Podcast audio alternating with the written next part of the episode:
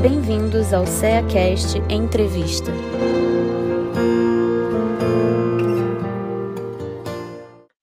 Olá, sejam bem-vindos ao CEACast, eu sou Alba Terra, e hoje nós estamos aqui com a Aparecida Cruz, trabalhadora do Centro Espírita Denis do Rio de Janeiro, para falarmos sobre a importância da evangelização infanto-juvenil. Seja bem-vinda, Aparecida é, muito, com muita alegria, com muito alegria no coração mesmo, né? Com muito prazer estamos aqui falando de uma temática tão importante que é a evangelização infanto-juvenil, é? Agradecemos muito o convite, por essa oportunidade, a gente precisa de trabalho, não é? E precisa divulgar a doutrina espírita, principalmente esse setor que é a evangelização, muito agradecida. E vamos lá, vamos ao nosso trabalho de hoje. Vamos lá então, né? Então, vamos lá, Aparecida, o que, que é a evangelização infantil? O que é a evangelização infanto-juvenil espírita? Isso, a evangelização infanto-juvenil espírita. E a gente pode começar dizendo assim, é, Baltazar, que é um dos benfeitores espirituais de nossa casa, em um livro intitulado Instruções dos Espíritos, volume 3, ele vem dizendo para a gente, exatamente no capítulo 21, que vai tratar da evangelização de crianças, jovens e adultos, ele vem dizer que evangelizar é apresentar Jesus e a sua doutrina às crianças e aos jovens, não é? Nós poderíamos dizer assim, a evangelização espírita. Por que, que ela difere de outras ideologias? Que é que nós podemos expressar assim?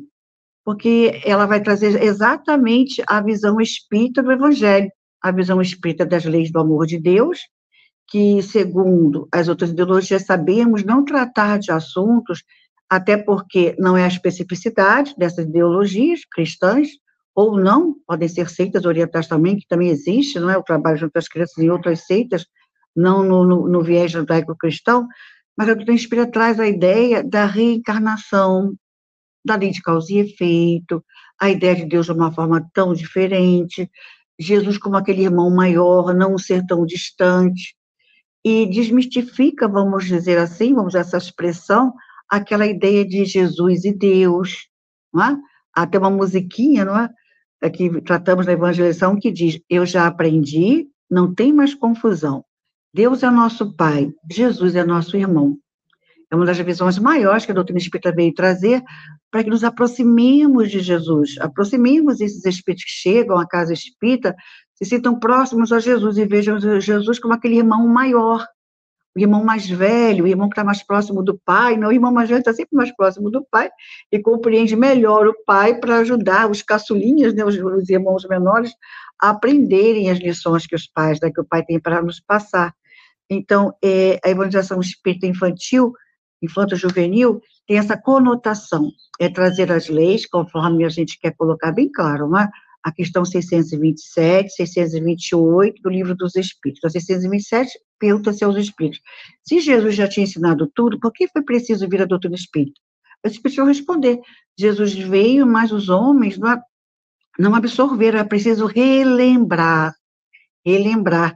Os Espíritos vão dizer: entre aqueles que tiveram acesso a essa informação do Cristo, poucos as compreenderam, ouviram falar, mas não compreendem. Então é preciso explicar, reexplicar.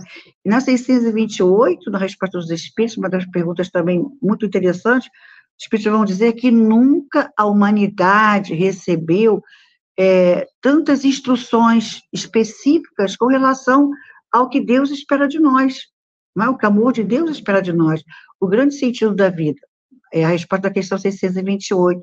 Então, daí, a evangelização infanto-juvenil espírita diferenciar, tira essa diferença com relação aos outros vieses, né? filosóficos, religiosos ou não. É muito interessante, né? E por que é tão importante que as crianças e os jovens sejam evangelizados? É, nós vamos trazer aquelas questões que estão lá na, é, no Livro do Espírito, a partir da questão 255. Deixa eu ver aqui rapidinho a questão, desculpa, é 379, quando Kardec vai fazer perguntas específicas sobre a infância. Na questão 383, Kardec pergunta qual é para o espírito a utilidade de passar pelo estado da infância. E os espíritos respondem: o espírito encarnado, para se aperfeiçoar, é mais sensível durante esse tempo às impressões que recebe que podem ajudar no seu aperfeiçoamento, para o qual deve contribuir aqueles que estão encarregados da sua educação. Então, é o momento que o espírito mergulha no corpo, vem com uma programação, conforme aprendemos na doutrina espírita, e para que ele possa cumprir essa programação, seu planejamento reencarnatório, ele vai precisar de ajuda. Inicialmente dentro do lar, junto aos pais, e se ele reencarna num lar espírita, olha só, né, a responsabilidade desses pais, e sabemos que para o espírito reencarnar no lar espírita, há profundas necessidades para esse espírito ou uma missão que ele tem a desenvolver, porque ele já vai reencarnar em um lar que estará recebendo as orientações precisas com relação ao grande sentido, ao grande objetivo da encarnação. Nós tivemos uma vez uma entrevista com o nosso querido doutor Erba, que é um dos espíritos diretores de nossa casa, íamos fazer perguntas sobre os trabalhos, sobre o setor da evangelização infanto-juvenil, e o Erba, para surpresa para o grupo, ele disse assim, há espíritos que já não estão mais aceitando reencarnar, e eles têm direito a isso, é uma conquista, um mérito lá, em lares que não sejam espíritas. Olha só, nós ficamos assim, repetindo bastante sobre isso. Então, a importância, sim, de levarmos a evangelização para as nossas crianças, para os nossos jovens, porque desde cedo eles já vão ter uma orientação do, do, grande sentido da vida, para que eles possam fazer escolhas com mais precisão, com mais segurança, escolhas mais acertadas para o bem. Eles já vão ter, assim, a informação exata do objetivo da vida deles. Estão é, progredindo, estão a caminho do progresso, eles trazem uma bagagem de outras existências, de acertos, equívocos, e muitas coisas precisam acertar. Então, quando o espírito já vai mergulhando no corpo, tendo essas impressões, nós vamos pensando aqui, não é na de bebês, imagina a evangelização de bebês.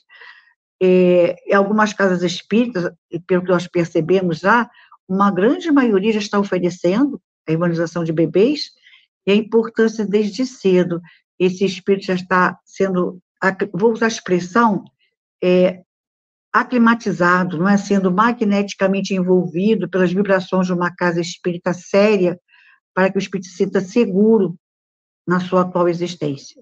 E se tornando adulto, ele vai se tornar um adulto. Nem os evangelizadores, nem os pais têm exatamente a noção de quem vai ser aquela criança, né? quem vai ser aquele espírito que mergulha num corpo feminino, corpo masculino, qual é o futuro dele, qual é o projeto, não é? qual é o objetivo da sua encarnação não sabemos se será um grande líder, e conforme aprendemos, às vezes, ouvimos alguns companheiros equivocadamente dizer assim, tem que haver evangelização para que a casa espírita continue a existir. Não é bem isso, não. Não é, não é só para a casa espírita que eles estão ali mergulhados. A casa espírita prepara os evangelizantes para o mundo, para a vida. É? é necessário, sim, dar continuidade, claro que é necessário, mas, acima de tudo, o evangelizador e o setor de evangelização precisa ter essa ideia. Estamos preparando espíritos, né, que mergulham no corpo, e os seus guias espirituais dirigem para as casas que estamos ligados, para que eles sejam futuros cidadãos, cidadãs, né, homens, mulheres, para o bem, onde eles estiverem. A gente quer lembrar aqui o texto que o nosso Humberto de Campos coloca lá no Boa Nova, na lição 29, os 500 da Galileia, é um texto belíssimo, né, que é, o nosso querido Humberto de Campos é aquela passagem que os católicos, os nossos companheiros de outros vieses cristãos, é? chamam de ascensão, ascensão do Cristo, que é o último momento de Jesus com os discípulos, e daquela mensagem maravilhosa, é? que é bem colocado no final do Evangelho de João, nos últimos capítulos do Evangelho de João, e no final, o nosso querido Roberto de Campos diz assim, onde estarão? Onde estarão aqueles 500 da Galileia que receberam aquela mensagem tão bela de Jesus. E o Beto de Campos vai dizendo, estão nas ciências, estão nas artes, estão na política, estão, às vezes, numa missão bem escondida, né, bem pequena, que não, não se projeta no mundo, não é mesmo? Mas foram evangelizados, receberam orientação, então, se tornar cidadãos onde eles estiverem, já sabendo o que devem fazer. Podem se equivocar? Podem se equivocar, não é mesmo? Podem se equivocar.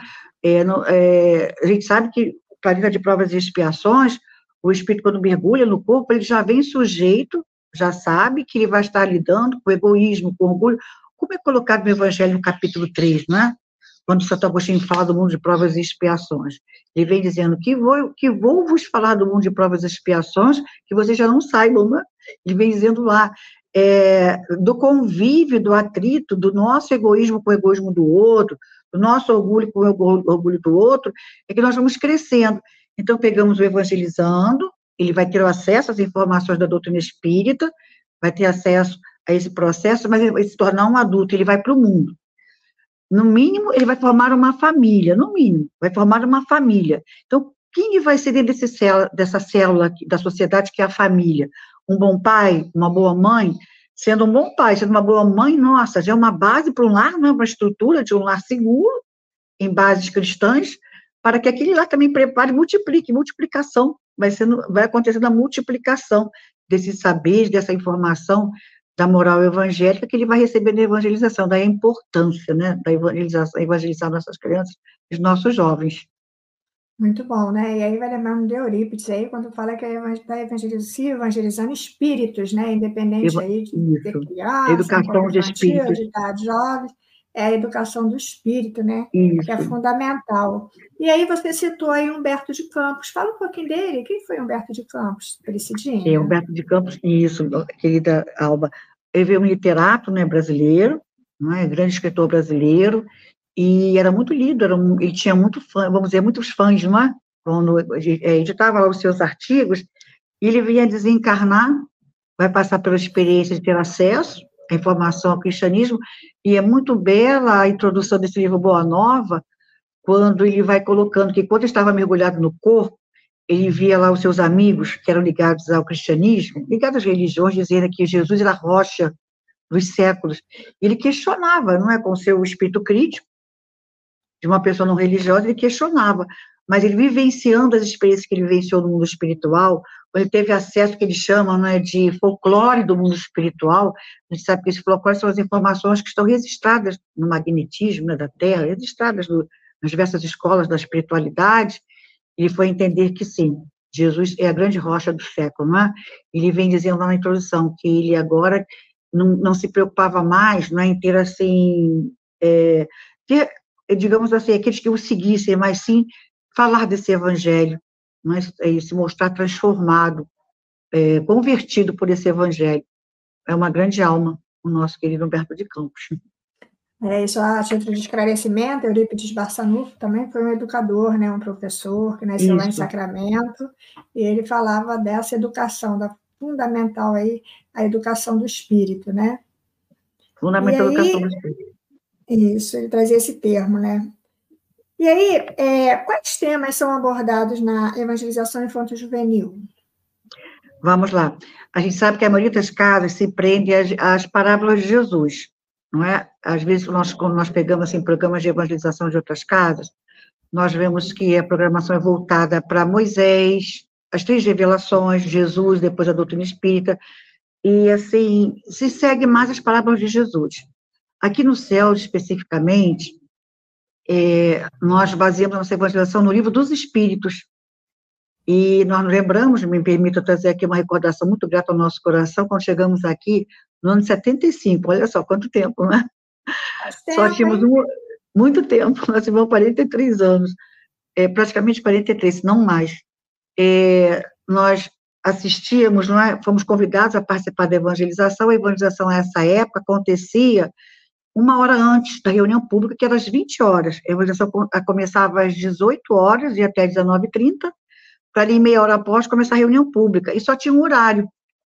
E nós fomos, fomos convidados aqui, que chegamos aqui à casa, assim que chegamos aqui, a participar dessa evangelização, era um grupo só, bem heterogêneo, havia é, pré-adolescentes de 9, 10 anos, até a jovens de 17, 18 anos, e era o nosso altivo, o fundador do Centro Espírita Leon Denis, a companheira Rosângela Boring, que também até hoje está aqui trabalhando em nossa casa, que conduziu esses estudos. E eu me lembro, eh, nós, eles, os jovens chegavam com os seus livros dos Espíritos né, na mão, em suas mãos, e nós líamos as questões. Na sequência, havia uma programação anual. O livro dos Espíritos é estudado em um ano aqui em nossa casa. E ali os jovens pegavam as questões, e algumas vezes até o altivo participava dessa evangelização, conforme já colocamos, e sempre os jovens eram convidados. Aquela época a mídia era muito baseada em jornais e revistas. Então os jovens eram convidados a retirar conforme o assunto da semana seguinte, que eles sabiam qual seria o, o assunto da próxima semana, eram convidados a trazer recortes de jornais revistas, ou de boletins informativos de instituições, não é, que eles tivessem acesso, e até programação da escola mesmo, programa da escola, temáticas que foram é, levantadas na, na, formação deles escolar, que tivessem a ver com os assuntos. Era muito gratificante. Chegava na semana seguinte, os jovens traziam. Naquela época, a Xerox não era algo tão assim acessível, mas alguns traziam, que chamávamos época de cópia, né? Traziam é. as cópias lá de, de, determinados assuntos, tendo a ver com a prática, é, a parte prática do que era colocado como filosofia em O Livro dos Espíritos. Era muito gratificante. Muito interessante, né? É, isso. Então, os sábados, nós estudávamos a, o Livro dos Espíritos, depois, com o tempo, a casa foi crescendo, a casa foi crescendo, e as reuniões passavam a ser concomitantes com a reunião pública. O horário de evangelização era o mesmo da reunião pública. Às quartas-feiras estamos estudando o Evangelho, também estudamos em um ano o Evangelho segundo o Espiritismo. Às quintas-feiras, as obras de Leon Denis, e as segundas-feiras eram parábolas de Jesus, parábolas e ensinos de Jesus às segundas-feiras.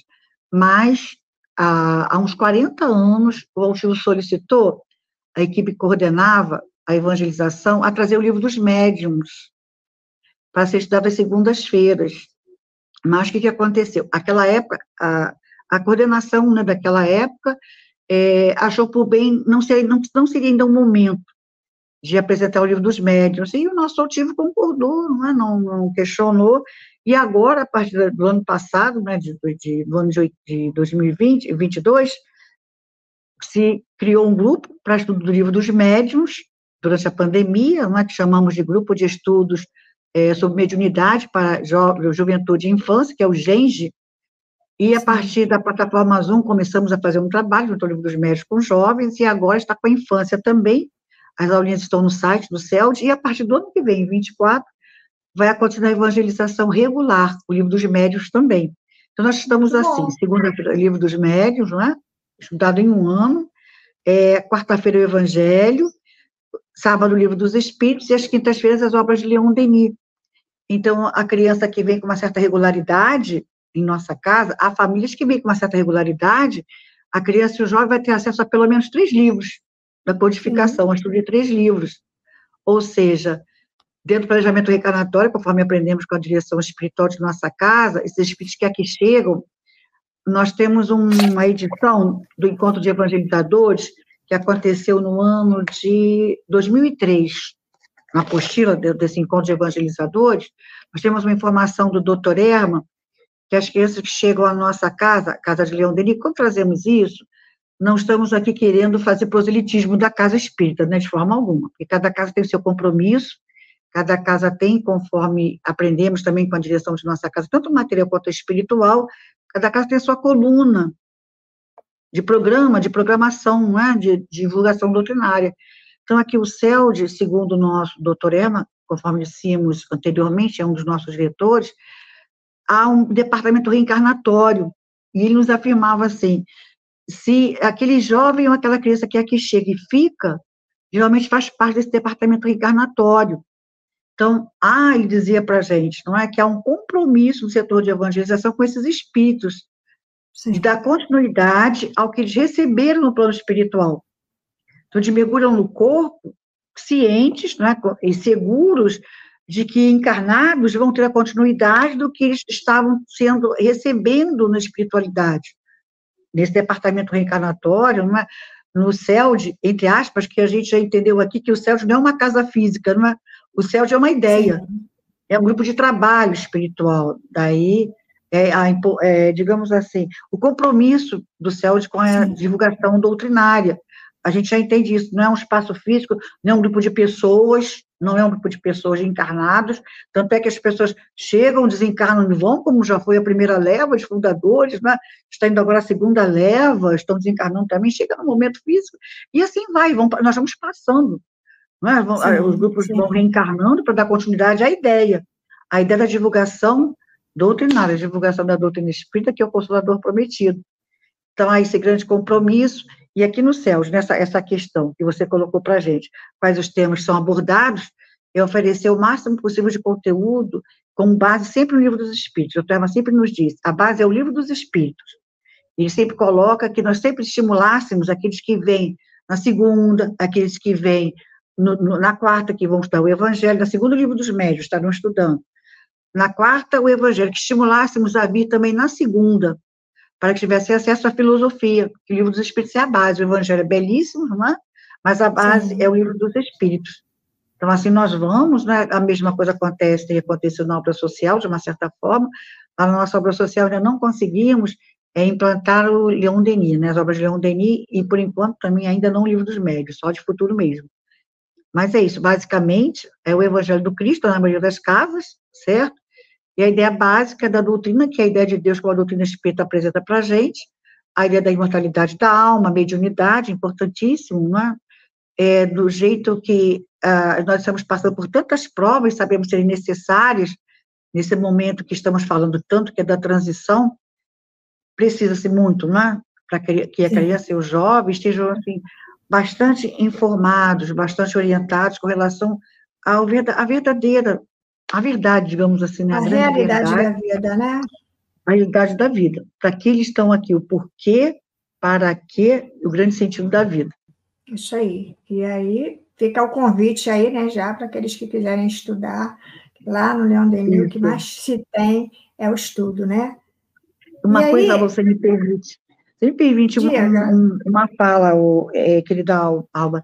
É, a, gente, a gente observa como é que falta no movimento espírita é, vídeos espíritos, como está faltando? Às vezes nós vamos fazer uma pesquisa para que não venhamos a colocar vídeos, não é? que às vezes a gente monta, mas assim, a, nossa, a equipe que temos aqui no CELD não, não são pessoas é, prontas, digamos assim, não é? Pessoas que têm, dominam tecnologia. Então, muitas vezes as aulas saíam com algumas dificuldades e o vereador falava assim, ah, eu fiz com o melhor de mim, fiz com o melhor de mim.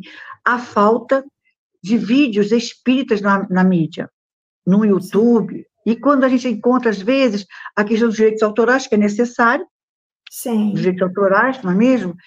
E às vezes você vai solicitar, é, a FEB sempre coloca, disponibiliza os seus vídeos, mas como as casas precisam trabalhar em torno de colocarmos na mídia, nas mídias mais Sim. temáticas infantis, né?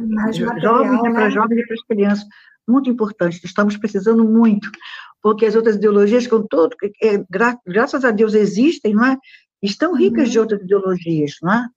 não trazem essa ideia da reencarnação, da mediunidade, gente, quanto está sendo importante tratar da questão mediúnica com as nossas Sim. crianças, com os nossos jovens, e estamos com falta disso. Pouco material, né? trabalhar. Isso, exatamente. E aí, nos tempos de hoje, como estimular os pais a levarem as crianças e os jovens para a evangelização? Como estimular esses pais, motivar para que eles levem seus jovens, suas crianças a, a evangelização? É, pergunta muito importante, né? Primeiro, os pais. Nós vamos começar dizendo, Alba, que é, sabemos que a, a maioria das casas ainda não tem como oferecer concomitante no horário evangelização e reunião, e reunião pública. Nós percebemos o quanto cresceu, quanto cresceu a frequência quando você coloca no mesmo horário. E é muito belo, né? nós trabalhamos na evangelização, e sabemos que às vezes a família vem, vem os adultos, pais, bota o bebê na creche, não é? que nós chamamos de evangelização de bebês, o espaço que isso chama creche, bota os de 3 a 10 e o jovem no celdinho, certo? E às vezes a família vem completa, os avós também, vem a família toda para o centro naquele dia, naquele horário. E alguns conseguem se estabilizar em um horário, e é gratificante para a gente, a gente ver que a família está indo, está fluindo, o processo está fluindo. Então, um dos grandes estímulos é dentro da possibilidade das casas espíritas, das casas espíritas oferecerem no mesmo horário reunião pública e evangelização, que é um conforto para os pais, é um conforto. E saber que está na reunião pública e saber que o seu filho também está na evangelização. Mas, mas sabemos que a maioria das casas não tem é, voluntários, que pós-pandemia, então, nem se fala. Nós, imagine, se é aqui no existe céu. Essa. Existe essa dificuldade, né, também. Né? Isso. Né? Existe essa dificuldade. Se pós-pandemia nós estamos sabendo, não é, que muitas casas é, fecharam, sabemos que é uma prova, um teste para os trabalhadores, né? hoje, não, por acaso, no Evangelho segundo o Espiritismo, no estudo regular, no estudo dos cursos, hoje a aula 35 foi exatamente trabalhadores da última hora, e se falou muito dessa questão, de quanto nós nos acomodamos muito me permite eu não, não, não, vou, não desviar do assunto. A questão é estimular os pais. E falamos das dificuldades que as casas espíritas têm para manter no mesmo horário a evangelização. E sabem dessa dificuldade, mas que pelo menos, não é? Por exemplo, aqui na casa, a direção espiritual exige que o evangelizador, quem vai trabalhar, instrutor de cursos, evangelizador, ele precisa assistir reunião pública. Ele não pode ficar só no trabalho de evangelização. Sim. Ele tem que assistir uma reunião pública, e uma outra exigência da direção espiritual da casa é que esteja ligado a alguma tarefa de serviço social, não é? visitar os lares, é obra social, quando essa Paula, que é o grupo que atende é, os companheiros em situação de rua, está vinculado a alguma tarefa de, de, de doação, o estudo e a doação. Mas sabemos que não, nem todas as casas podem, assim, fazê-lo, não é? Mas é, já fazer a reunião pública junto com a, a, com a evangelização é um grande estímulo. Outro estímulo aos pais é mostrar o benefício da evangelização. O benefício para dentro do lar. Nós temos depoimentos muito belos de pais que começam a vir na reunião pública pela dor, aí quando ouvem falar que a evangelização começam a trazer os filhos, sejam crianças, sejam jovens, sejam bebês, e depois, é, na conversa rápida que temos, às vezes, quando vai pegar, quando vai levar o filho, quando vai buscar, não é? já que aqui em nossa casa não é no mesmo prédio, não é? nossa evangelização acontece no prédio próximo aqui à, à sede do CELD, e ouvimos o depoimento dos pais. Inclusive, nós temos um muito interessante, que é ligado ao trabalho do Daniel Cristóvão, não é para quem não. É, o que, é o lar Daniel Cristóvão? É uma das instituições, digamos assim, é, que, foram, foi criada também com amparo, com a sustentação da direção espiritual do CELD, que atende às crianças especiais, a, todos, a todas as crianças, jovens e adultos portadores de alguma forma de deficiência. E para um dos nossos encontros de evangelização, nós gravamos depoimento de uma mãezinha que ia lá no Daniel Cristóvão, que também é, é uma, uma instituição ligada aos, aos setores públicos, então recebe crianças de diversas ideologias, inclusive que não tem nenhuma crença. E algumas mãezinhas resistem a deixar que os filhos, é, a permitirem que os filhos participem da evangelização lá dentro do Daniel Cristóvão, porque a assistência espiritual, que é a base, vamos dizer assim, mas também há crianças e jovens que só frequentam o setor da fisioterapia, da psicologia, das oficinas, para que é uma forma de apoio a essas crianças e jovens portadores de deficiência. Então, algumas mãezinhas que, resisti, que resistem, nós tivemos um depoimento muito bonito de uma mãezinha que resistia muito, de tanto ouvir outras mães falarem, ela resolveu, resolveu, né, decidiu, a trazer, a, a permitir que a sua criança participasse da evangelização e fizesse o tratamento espiritual. E passado três meses, né, o depoimento nós pegamos mãe, foi três meses após ela abrir o espaço. E ela dizendo como a criança tinha acalmado, certo? A, a, a, as convulsões que a criança tinha, a sua relação com os adultos, com as pessoas da rua, como a criança tinha acalmado, foi um primeiro ponto que ela colocou, e ela própria passou a entender por que, que o filho estava naquela condição. Olha, ela própria frequentando a reunião boa. pública, né, ela compreender por que, que o filho estava passando por aquela situação, a responsabilidade dos pais de crianças especiais, no sentido de haver um compromisso não é, com aquele espírito, como aquilo clareou. E ela, ela passou a não se ver mais, não é? Como alguém com um sofrimento atroz, muito diferente das outras pessoas. É, ela se via, por mais que ela não conseguisse, por um aspecto de fé que ela já tinha, já tinha uma certa fé em Deus, não é? A não se ver mais como alguém castigado por Deus, castigada por Deus, não era um castigo. E sim, não há injustiça, né? Não há injustiça. Não há injustiça. Isso como, assim, em três meses, em três meses que ela já estava na evangelização e indo é, é, uns seis passos, ou oito, que a, que a criança já havia recebido. O quanto aquele pouco tempo já estava mudando a sua vida totalmente familiar. Então, estimular os pais, se eu peguei o exemplo de uma mãezinha de criança portadora de uma comunidade especial, para os pais que seus filhos não são portadores, o estímulo é pensar no futuro, pensar no futuro desse jovem, dessa criança que está sob a sua responsabilidade. O que, que, que, o que, que esses pais querem para o futuro dos seus, dos seus filhos, certo?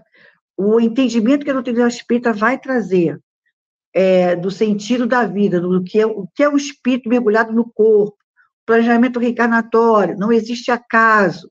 Como falamos já inicialmente, de que esse pai essa mãe não sabe qual é o futuro desse filho, não é? Se vai ser um grande líder, me permite ser repetitiva, eles não sabem. Então, que a evangelização seja um estímulo e um apoio. Nós temos reuniões de paz, não é? Aqui na casa nós temos reuniões de paz, que vamos também falar um pouco mais, mais adiante. Nessa reunião de, de paz, se deixa claro essa grande responsabilidade. A gente quer lembrar, lá no capítulo 14 do Evangelho segundo o Espiritismo, no item 9, quando Santo Agostinho, capítulo 14, honrai vosso pai e vossa mãe. No item 9, há um parágrafo que nosso Santo Agostinho vai dizer assim, né? Ó espíritas, compreendei o grande papel da humanidade. Compreendei que quando gerais um corpo, a alma que nele encarna vem do espaço para progredir. Tomai conhecimento dos vossos deveres e usai todo o vosso amor na tarefa de aproximar essa alma de Deus. Essa é a missão que vos foi confiada e pela qual recebereis a recompensa se ela for cumprida fielmente. Então, a presença casa espírita, a aproximação da ideia é, do anjo guardião, dos pais, da família, sabe? aprendemos com a doutrina espírita que não, não, há, não há só o anjo da guarda individual. Aquele filho né, tem um guardião, os pais também têm seus anjos guardiães, e existe um espiritual da família, que ajudou a planejar aquela família. Então, é, com a evangelização, com a frequência casa espírita, tornando tomando ciência desse processo, é, fica mais fácil essa conexão. E a gente vai aprender na, na questão 495, quando vai se falar de anjo guardião, na né, expedição Luiz Santo Agostinho vem dizendo a doutrina bela que é você ter consciência de que existem espíritos totalmente ligados, uma conexão intensa com você, que é o anjo guardião, que é superior a você, que nos ama com um amor que a gente não compreende ainda na Terra, e que está pronto a te atender né, é, as suas preces, atender no sentido daquilo que é realmente necessário, te confortar, te sustentar, intuir nas decisões que você precisa tomar. Quando os pais tomam essa informação, olha aí o estímulo. E mais é adiante, bom saber que tem esse apoio, né? É muito bom saber que tem esse apoio. Né? Exato. Né? Eles não, os pais não estão sozinhos. E quando as coisas ficarem difíceis, né, conectar, ó, eu sou o pai, não, eu sou a mãe, mas você é o anjo guardião, me ajuda, me intui, você conhece ele melhor do que eu. Me ajuda, me intui como eu vou lidar com essa alma, não é que está um pouco difícil, está um pouco complicado esse processo. Há um momento em que é, Santo Agostinho, esse, ainda nesse item 9, não é? do capítulo 14, ele vem dizendo assim, vossos cuidados e educação que lhe dedes ajudarão a aperfeiçoar-se e a construir o seu bem-estar futuro. Então, a ideia está ajudando né, esse próprio espírito a construir o seu bem-estar futuro. Lembrai-vos de que a cada pai a cada mãe, Deus perguntará: que fizeste da criança que, que foi entregue a teus cuidados? Se permaneceu atrasada por vossa culpa, tereis como castigo vê-la entre os espíritos sofredores, quando dependia de vós que ela fosse feliz. Então, vós mesmos, maltratados pelos remorsos, pedireis para reparar a vossa falta. Solicitareis uma nova encarnação para vós e para ela, em que ireis cercá-las de cuidados mais atentos, e ela, cheia de reconhecimento, vos cercará com seu amor. Então, um grande estímulo é saber que tem uma parceria do anjo guardião, não é? E uma vez, se me permite, eu gosto muito de falar essa experiência que nós passamos no encontro de evangelizadores, que é o ZEEG, na época é o ZEEG, agora é FEEG, né, aqui do Rio de Janeiro. Nós participamos do encontro de evangelizadores, ainda não tínhamos o nosso encontro aqui em nossa casa, e aquela, uma, uma missionária da evangelização, que foi a querida Tia Vilma, o pessoal, que, evangelizadores antigos vão lembrar da Tia Vilma, que fez muitas músicas espíritas, não é? Para evangelização, eu peguei no centro de interesse que ela ia participar.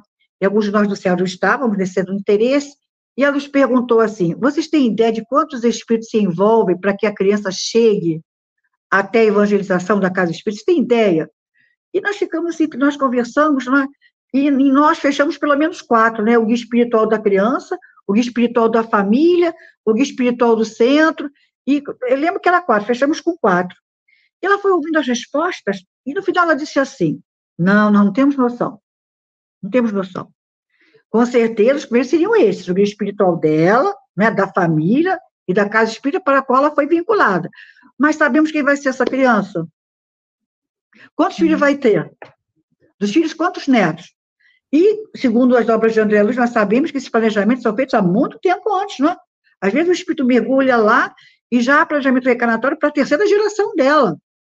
Olha só quantos espíritos envolvidos. A gente não tem noção de quantos espíritos trabalham para que a criança chegue né? na sua frente. Não temos ideia. E se ela for um grande líder?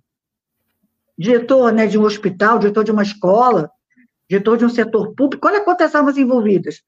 É, para quem já trabalhou, quem trabalha, no setor público, quantas almas envolvidas, não só os que vão trabalhar nesse setor público, quanto aqueles que serão atendidos nesse setor público.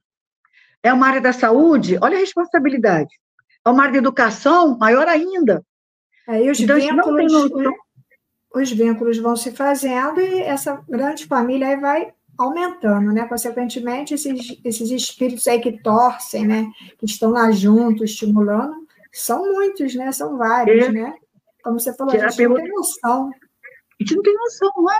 Então, você perguntou sobre estímulo, né? Estimular os pais para. É um dos grandes estímulos é esse. Olha, você não sabe quem é o seu filho. É muita responsabilidade. Isso. E aí, Aparecidinha, a gente falou aqui, Aparecida, a gente falou aqui sobre estimular os pais a levar as crianças. E como estimular as crianças e os jovens para falar de Jesus, né? Diante de tantos atrativos, como a, te a tecnologia, por exemplo, né? São muitos Sim. atrativos que ele, eles têm à volta deles. Como buscar a atenção deles para Jesus? Exato, Alba, não é? É um grande desafio para os pais e para os evangelizadores, e a gente vai dizer assim, é usar também essa própria tecnologia, né? Então, o evangelizador é alguém que tem que estar, assim, muito atualizado, atualização, certo? Se é de criança, ele precisa estar bastante consciente é, dos, dos modelos que estão na mídia, que as crianças estão vendo na, nas mídias, certo? E está bastante atento ao que está acontecendo no mundo infantil, no mundo jovem. O evangelizador vai precisar estar bastante atento a tudo isso, ter o conteúdo doutrinário, que é o primeiro, primeira base é o conteúdo doutrinário, não é mesmo? Segunda base, sentimento, que a gente vai explorar também um pouco essa ideia do sentimento. Terceiro, atualização. Não tem como evangelizar sem estar atualizado e usar as próprias mídias, usar os próprios recursos, não é mesmo? Com muito cuidado, que não é usar tudo que está na mídia. A gente, precisamos ter esse critério, né? Sabemos que uma evangelização, não é? Sabemos que uma evangelização jamais deverão ser usadas, é, trabalhar conceitos com, em regime de competição dentro de uma evangelização. Não tem como trabalhar jogos competitivos numa evangelização mas está atualizado, não é mesmo? E há uma falácia dentro da evangelização que os jovens estão se afastando, estão se afastando, estão se afastando, e há um, uma palavra não é, do nosso querido Antônio Jaquino, no, que também é um dos diretores espirituais da nossa casa, uma página que se intitulou Educação dos Educa, Educa, Educadores de Espírito, que foi dada para a gente no ano de é, 99, quando o nosso Antônio Jaquino vem dizendo para a gente que toda vez que você for abrir a boca para falar de evangelho, que você primeiro não é, se autoconhecesse a importância do autoconhecimento, a importância de você é, estar com sentimento do que vai falar, dominar o que vai falar, e lá nos Santos dos Espíritos, nas questões que nós falamos, no capítulo 21, que vai falar da evangelização, a importância dessa atualização. Há um momento, vou até pegar aqui rapidamente o texto, em que o nosso Baltazar vem dizendo que não existe aula desinteressante, não existe aula. O desinteressante é quem está dando a aula, a pessoa que não está sabendo trabalhar o conteúdo, né? enriquecer o conteúdo. Baltazar diz, diz exatamente assim: não existe, é, não existe reunião monótona. Quem torna monótona são os expositores, que não são bons, não são claros, não são precisos, e as pessoas que não se interessam. Não existe reunião monótona. Existem pessoas monótonas, está certo? Ele faz a pergunta, ele vai dizer adiante da importância desse, desse evangelizador ter o seu magnetismo, né? ter construído um magnetismo que a sua palavra seja alegre, seja feliz, seja atrativa. Tem evangelizador aqui em nossa casa que ele não usa, às vezes, recurso nenhum. E só a sua fala, a forma como ele traz as questões, a forma como ele aproveita o próprio retorno dos evangelizandos, os evangelizadores vão falando, ele retorna para o evangelizando, seja jovem, seja criança, de uma forma alegre, de uma forma descontraída, e, e se mantém dentro do tema. Isso acontece como? Da sintonia, para o estudo que você faça da temática, não é? do teu desejo de evangelizar, dessa, da, da ligação, conexão que você faça com a direção espiritual do trabalho, para que você seja bem intuído, para que você perceba o seu evangelizando, você deverá conhecer bem o seu evangelizando, o que, não, o que não é possível na reunião pública, você pode fazer na evangelização e o evangelizador vai retornar. Então, a sua ser motivadora pelo que você transmite de alegria ao evangelizar. Esse é um dos grandes é, motivos da, da, da evangelização. E repito, usar cada vez mais essa própria tecnologia. Evitar, nós temos uma aula no nosso curso de capacitação de evangelizadores, que nós não tínhamos, né? Passamos até a partir de 2004, o curso de capacitação de evangelizadores, se não me engano, foi 2004. E lá há uma aula que nós chamamos de diretrizes espirituais, em que aqui na Casa do Leão Denis, nós seguimos essas orientações no sentido é, da evangelização, evitar trazer modelos de é, figuras é, fantasiosas, líderes fantasiosos, né? não deveria jamais trazer líderes que não têm a ver com a realidade da vida. E o doutor sempre dizia para a gente assim, doutor Espírito é vida, então não tragam fantasias. Na nossa evangelização infantil, a gente não, me parece, pode parecer que estou saindo um pouco da, do viés, da, do assunto, mas a gente quer deixar isso bem claro. É, ele dizia assim, não, não tem que colocar bicho falando, não é? onomatopeia, árvore falando, é algo assim muito importante. É trazer para a vida. Quando a criança o jovem percebe que o que está sendo falado ali é o que ela vivencia, a realidade dela, ela vai se interessar. Ela vai querer falar. E é uma grande, assim, é responsabilidade do evangelizador, repito, de ter essa sintonia com a espiritualidade superior, para que ele pegue as intuições que vêm quem estiver nos ouvindo e evangeliza, sabe o que nós estamos dizendo? Que às vezes você planeja a aula, está tudo planejadinho, está tudo ali corretinho, daqui a pouco a criança faz uma pergunta, e as crianças de hoje perguntam muito. Muita coisa. Né? Crianças jovens perguntam muito, falam muito, falam muito mesmo, e é importante que assim seja. É importante que assim seja. Quanto mais ele fala, mais você o conhece. Mas você vai conhecer aquele evangelizando, independente da, da sua idade, não é? e mais você vai, vai oferecer é, artifícios para você trabalhar aquele espírito, não é mesmo? Então, é criar essa sintonia com a espiritualidade, porque a ideia vem, a ideia flui, a ideia vai fluindo, você vai falando, você cria aquele vínculo afetivo com o seu evangelizando, e a aula flui, a aula corre, você cria é, laços com, a, com, os benfeitores espirituais, e uma coisa que também Baltazar traz nesse capítulo 21 de Instruções dos Espíritos, ele diz assim, é, eu não vejo por que os pais e vocês evangelizadores ficarem tão preocupados com o afastamento em determinada faixa etária do jovem da casa espírita. Ele diz assim para a gente: vocês precisam confiar na semente que vocês plantaram e entender que não é necessário que o jovem esteja dentro da casa espírita para que ele esteja fazendo bem e devolvendo para o mundo que ele aprendeu na casa espírita. É no dia a dia, na, na praticidade dele, porque é muito comum um jovem, quando entra na faculdade, se afastar. Sim. Alguns até precisam trabalhar e estudar, então vai ser natural o afastamento, certo? Vai ser natural o afastamento. E me permito trazer aqui, é, em 2020, para um trabalho também que foi solicitado o setor de evangelização fazer, o grupo fez como equipe, para uma casa lá de Bom Jesus de Tabapuana, né, uma cidade do norte do estado, é, o grupo fez uma pesquisa com relação a essa questão dos jovens se afastarem. E olha que interessante, uma companheira nossa, fazendo uma pesquisa mais profunda, ela foi a fundo e viu que a partir de 2004, eu gostaria muito que os evangelizadores guardassem isso, me, me impressionou muito. A partir de 2004, na Europa, as igrejas católicas, luteranas, ortodoxas, começaram a fazer pesquisa por que os jovens estavam se afastando dos templos. Começaram a fazer uma pesquisa. Eles observaram que os jovens daquela geração de 2004, olha só, já, vai, já vão 19 anos passados, né? É, eles não se, não se preocupavam em frequentar, ter um rótulo religioso. Eles queriam, né, se perceber que os jovens estavam se envolvendo com causas sociais.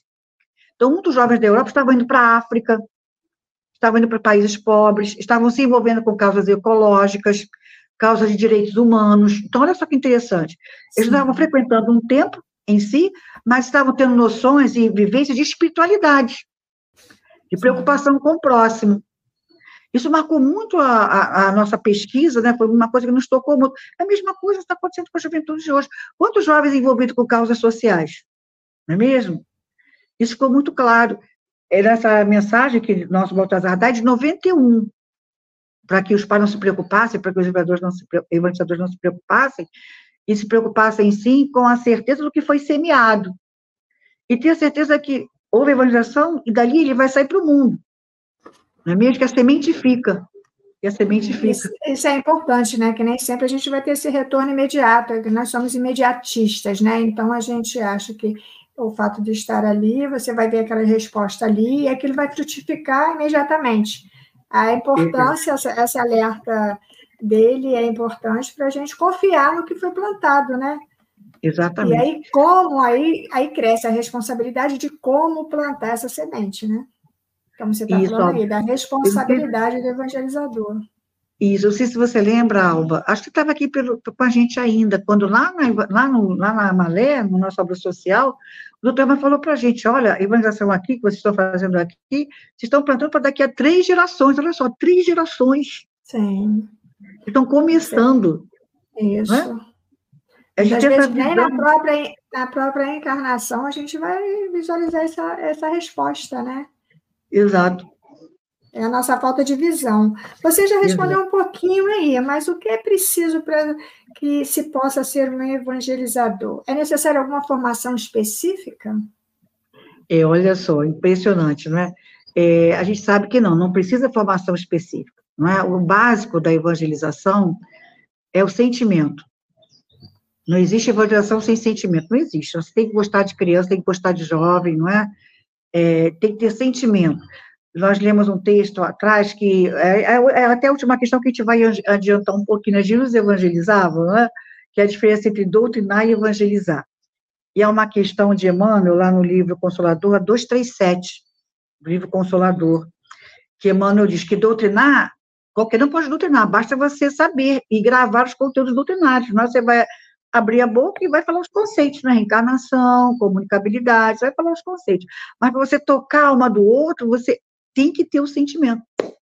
Verdade. Que ninguém toca uma do outro se não tiver sentimento. Não existe, não, não é?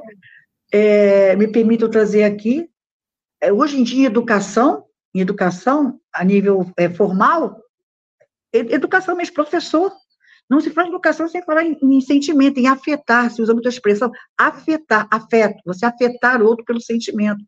Existe um escritor chamado Celso Antunes, que ele vai chamar a gente, eh, tem um livro dele chamado, daqui a pouco eu vou me lembrar o nome do livro, alguma coisa pelo afeto, linguagem do afeto, linguagem do afeto, onde ele deixa claro, ele vai orientando tanto o educador como os pais, para que desde a criança nasce, é, a importância de demonstrar essa afetividade, ele vai dando como, como o pai e a mãe dá o afeto quando ele vai retornando. E nós espíritas temos, não temos nenhuma menor dúvida que é com o sentimento, né? Nessa Sim. questão do, do 237, nosso Emmanuel vai dizendo assim, para a doutrina basta o conhecimento, mas para evangelizar, há de ter a luz do amor no íntimo, vibrar e sentir com Cristo. Existe uma palestra que a gente assim sugere a quem está nos ouvindo, intitulada O Amor Segundo Cristo. Amor Segundo Cristo que é do orador, Arthur, o expositor, né, Arthur Valadares. Ele se prende muito à questão do Cristo, e há um momento que ele diz que Chico, né, havia uma discussão ali no momento, a questão de, de ter a formação pedagógica, o evangelho ter a formação pedagógica, e outros dizendo que não, que tinha que ter que só, a, a, não precisaria para evangelizar ter essa questão da formação pedagógica. Aí pergunta é, ao Chico se era realmente muito importante a, a questão pedagógica, o que seria.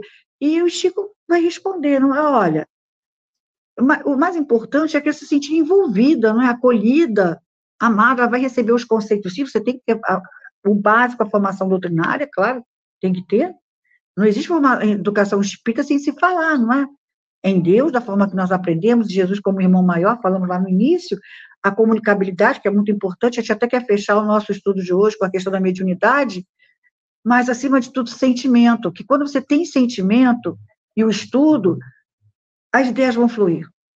É, a gente, aqui na casa, formamos né, um grupo de capacitação de evangelizadores, ajuda, ajuda muito, não vamos poder, não, não diríamos que não vai ajudar bastante, mas é a vivência, né, de muito tempo na evangelização.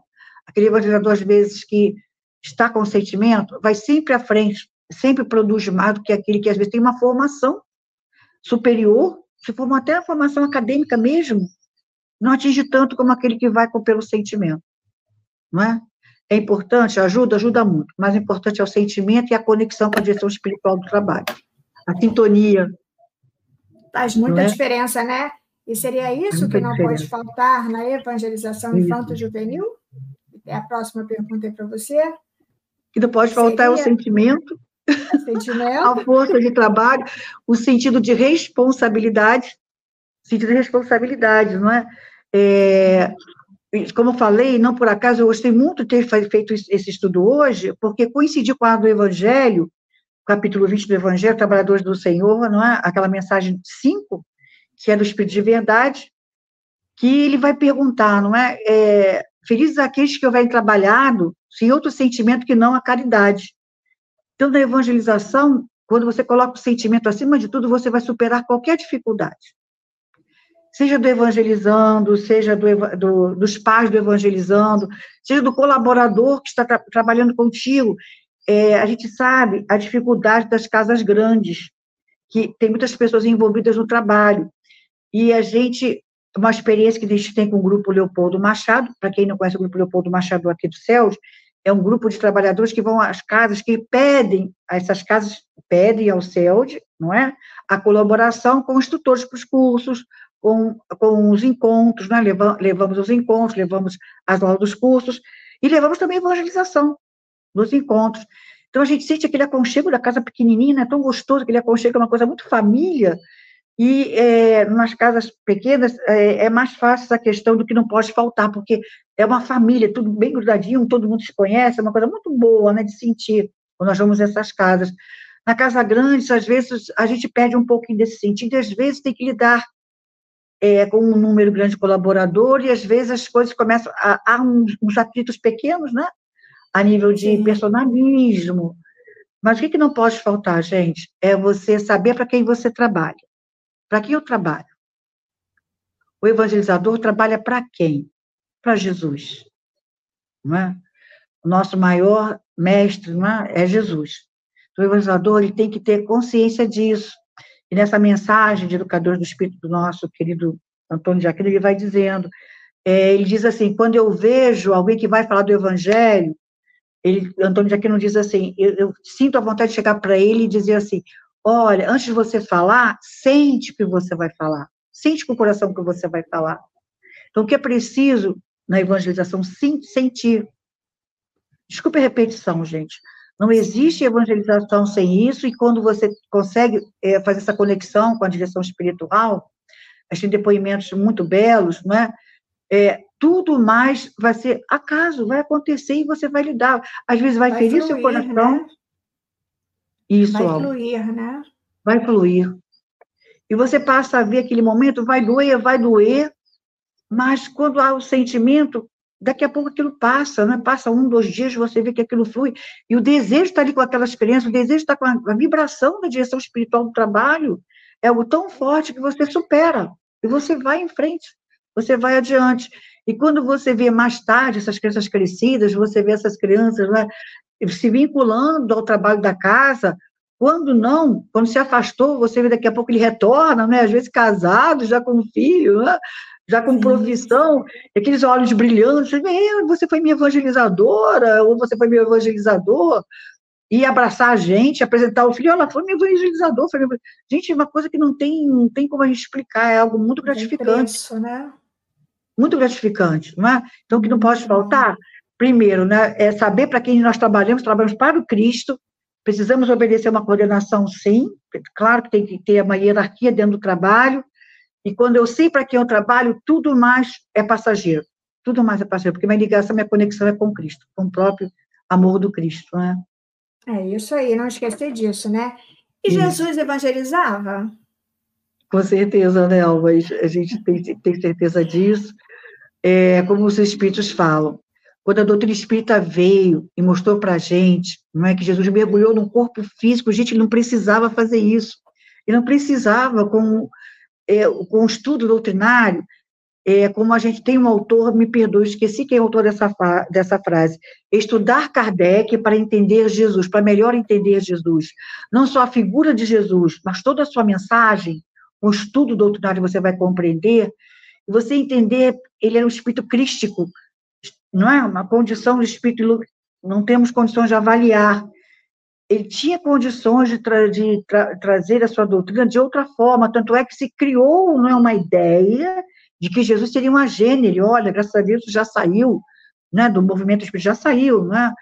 A, a próprios aqueles corações que defendiam a ideia já retiraram lá, né, da, da sua ideia, da sua base de estudo, essa ideia. Ele mergulhou no corpo para dizer assim, eu estou aqui do lado de vocês, mergulhei no corpo igual a vocês, igualzinho a vocês, não é mesmo? E sofriam quando nós vemos as páginas que a gente até recomenda como é, é, apoio de estudo, as páginas da Amélia Rodrigues, ela apresenta um Jesus bastante humano. A página de Amélia Rodrigues não é, é uma página muito bela de Amélia Rodrigues no livro Mísseis do Reino, quando ele vai falar de Cafarnaum, é a cura, a cura do cego.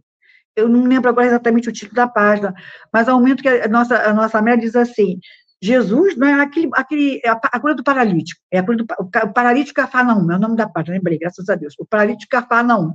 Quem quiser procurar Primícias do Reino, paralítico Cafarnaum há um momento belíssimo que a Amélia diz assim, que Pedro, vendo aquela multidão de gente, o calor, né? E Pedro entende que Jesus está com a face um pouco esmaecida.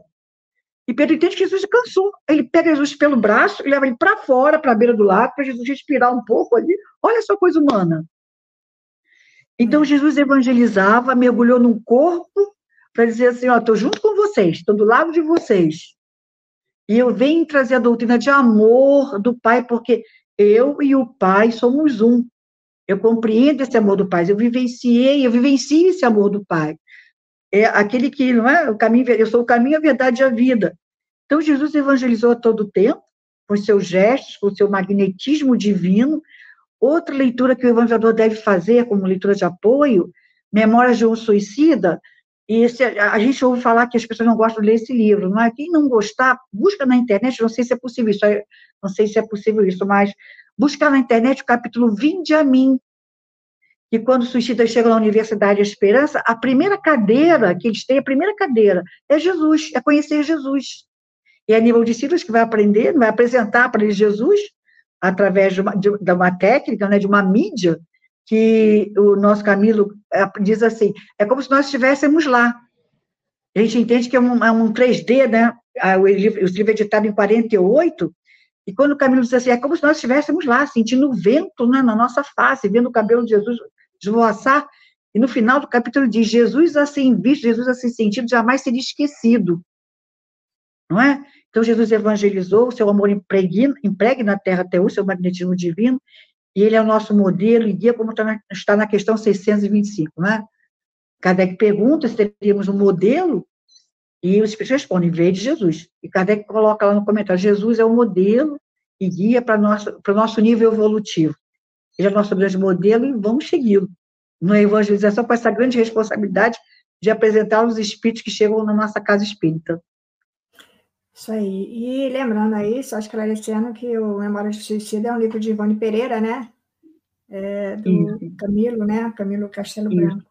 Camilo é, E outra coisa, é, queria lembrar, quando a gente fala, fez essa pergunta, Jesus evangelizava, e a gente está se tratando aqui de evangelização infanto-juvenil, mas esclarecer que ele evangelizava a todos, né, Aparecida? Todos. Não era só as crianças, os jovens. Exato.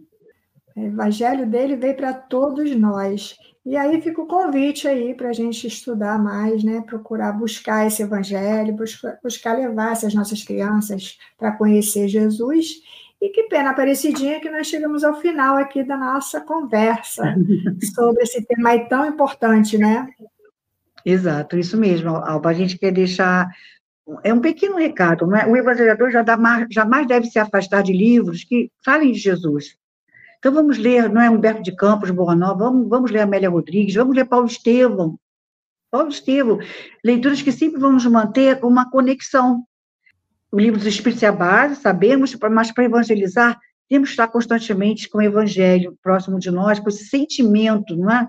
de evangelho junto a cada um de nós, para evangelizar, segundo os Espíritos, não temos condições no corpo físico de avaliar o que é um trabalho de evangelização, não temos condição de avaliar, não. Só fora do corpo, ou estivermos no mundo espiritual, que nós vamos avaliar o que é o trabalho de evangelização. Não é que Jesus muito nos sustente o coração, o pensamento, para que a gente persevere até o fim, como ele mesmo falou, né? Persevere até o fim para que a gente conquistasse esse reino que a gente sabe que é a felicidade, né? da consciência tranquila e sentimentos maiores que nos vêm quando estamos no trabalho de evangelização. Agradeço profundamente a oportunidade. Gratidão profunda. Muita gratidão. Nós que agradecemos e vamos nos despedindo aqui. Até o próximo CEACast. CEACast, o podcast do Centro Espírita Antônio de Aquino de Rio das Ostras.